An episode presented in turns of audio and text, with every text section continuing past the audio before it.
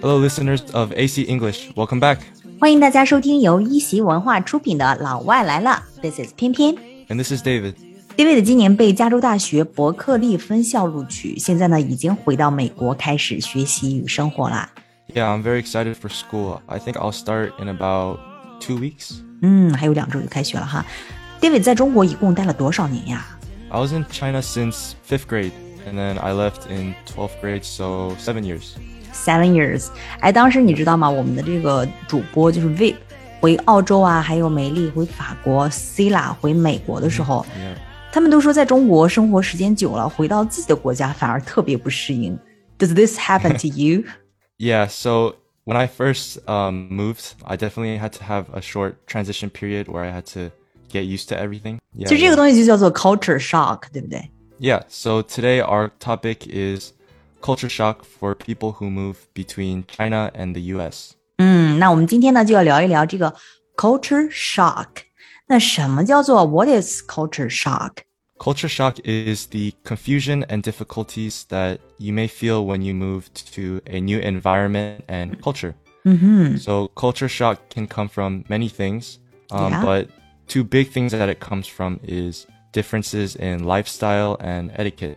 啊、y e a h lifestyle and etiquette. Mm-hmm. So culture shock not only happens between two countries, I think，不仅仅只是两个国家之间哈，but also like cities or companies or Oh, yeah, schools,、 for any new environment. 去任何一个新的环境，可能都会遇到这个 culture shock，就是文化冲击。 Definitely, it doesn't just have to be a country, it can be just any change in um, location or environment um, that may make you feel shocked, right? That's where the word comes from culture shock. Exactly，就是你感觉哇 shocked，就很不适应的、Mm-hmm。很冲击的这种的，就叫做 culture shock。 Yeah. I feel like there may be a lot of differences between the lifestyle of American people and the lifestyle of Chinese people. Yeah, for sure. So one that was the most obvious to me, I think, um, was the difference in transportation. 嗯，transportation，好多人离开中国之后都会想念的一点就是这个 transportation 交通出行。 Yeah, in China, I noticed that so many people ride public transportation like subways and buses.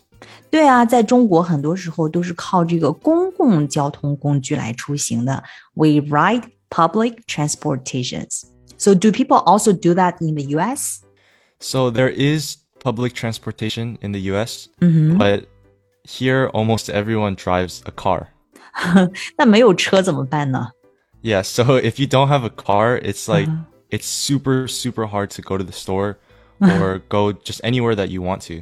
哎，我记得你还应该没有驾照吧？You don't have a driver's license, right? Yeah, I don't have it yet. so I'm I'm actually taking my test in like two weeks because I Oh. need it. Like that's how bad you need it. So when I first got here, Uh-huh. I couldn't go anywhere unless someone else drove me around. Yeah.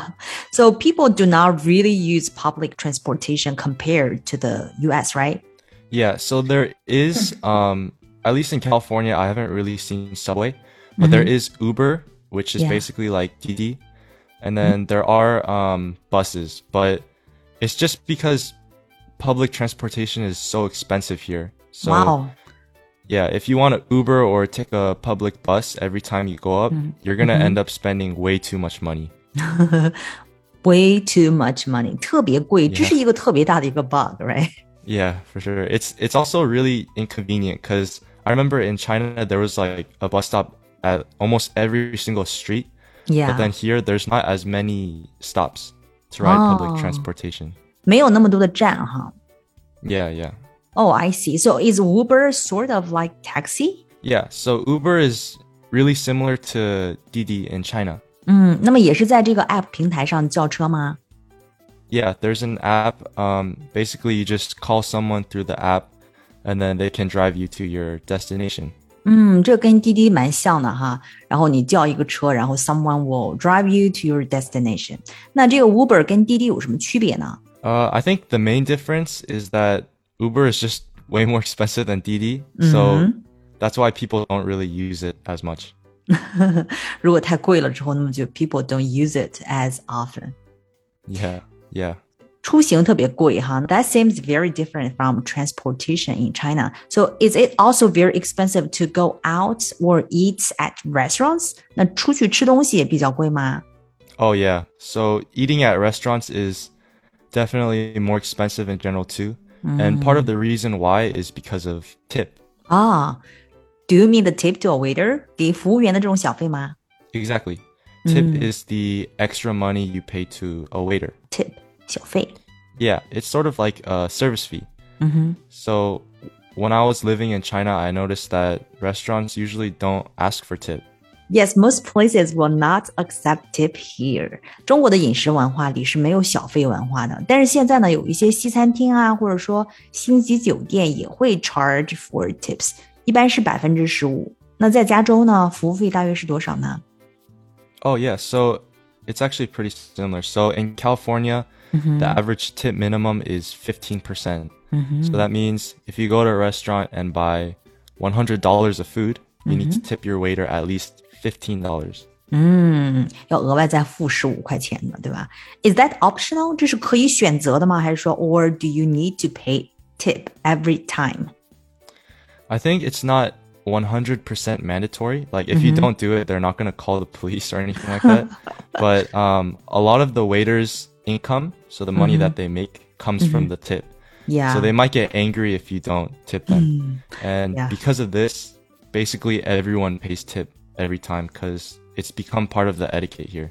可能服务员会 might get angry，因为很多服务生的这个 income，他的这个收入呢都是 comes from tip，所以呢，在美国就餐付小费就逐渐变成了一种规矩，right？一种 etiquette。 Yeah, yeah, and etiquette. So when you talk about etiquette, are you talking about the culture and the social norms？社会规范吗？是讲的这个 etiquette。 Yeah, etiquette is sort of like the rules behind how people expect you to treat other people. 嗯，就是礼仪。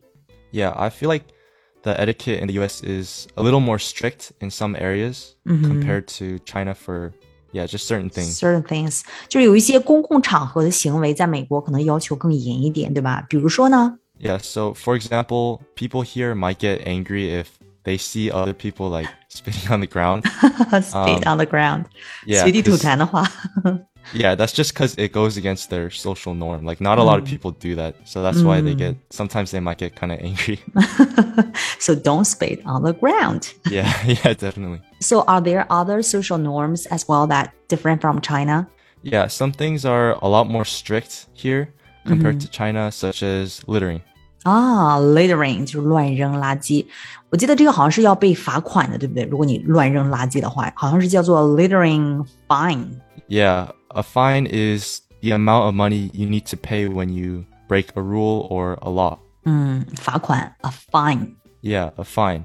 Um, and your first littering fine is usually more than $250, which is like 1,600 RMB. Wow, that is quite a lot. Yeah, it is a 乱扔 lot. 一次，乱扔一次就要付二百五十美金，差不多就是一 Yeah, 千六 it's 吧。 crazy. Yeah, it's it's so much, and that's part of the reason why I think it's really important for people who move between the U.S. and China to learn these differences, so that they don't experience culture shock or they don't litter and they don't have to pay like 1,600 RMB right when they get here. Yeah，入乡随俗哈，去到任何一个新地方呢，都要了解当地的文化。 Yeah, for sure. It might just help them avoid having to pay so much money for breaking a law that might be a little different in China. Yeah. So, do you have any advice or thoughts for people who are interested in visiting the U.S. from China？我们总结一下吧。疫情安全之后，如果有需要去美国的小伙伴们或者老伙伴们，那需要记住哪几大条呢？ Yeah, I think it would definitely help visitors from China to the US to keep in mind that transportation is mostly centered around cars. 嗯哼，出行要靠开车。 Yeah, and also um, restaurants ask for tip. 嗯，出去用餐呢，一般是百分之十五的小费。 And some social norms are a little more strict, such as, right, like litter. 嗯，littering 乱扔垃圾会被罚款呀，然后 don't spit on the ground。 Yeah, yeah. yeah, you might offend some people here. 如果你乱吐痰的话，可能有人会觉得我被冒犯了。 Yeah. So these are just some of the more noticeable differences I noticed that I think could definitely help first time visitors avoid a difficult experience in Yeah. this new environment. Mm, definitely. These are very helpful. Yeah, I think um, both China and the US have very unique aspects to their culture. Mm-hmm. Um, so it really helps if people can be a little flexible when they Yeah. experience new things. Exactly. So I think knowing these differences can help people from different backgrounds understand each other better and avoid difficulties when meeting each other. Oh, yeah, for sure. 好，那我们今天就聊到这里。那 David 呢，现在在加州大学伯克利分校学啊、Business Economics 商业经济。那么大家有什么感兴趣的问题啊，或者想听的话题，可以留言告诉我和 David。那下一期我们两个聊什么呢？你们来决定。So this is 偏偏 signing out. And this is David signing out. Bye. Have a nice day. Have a nice day. Bye bye.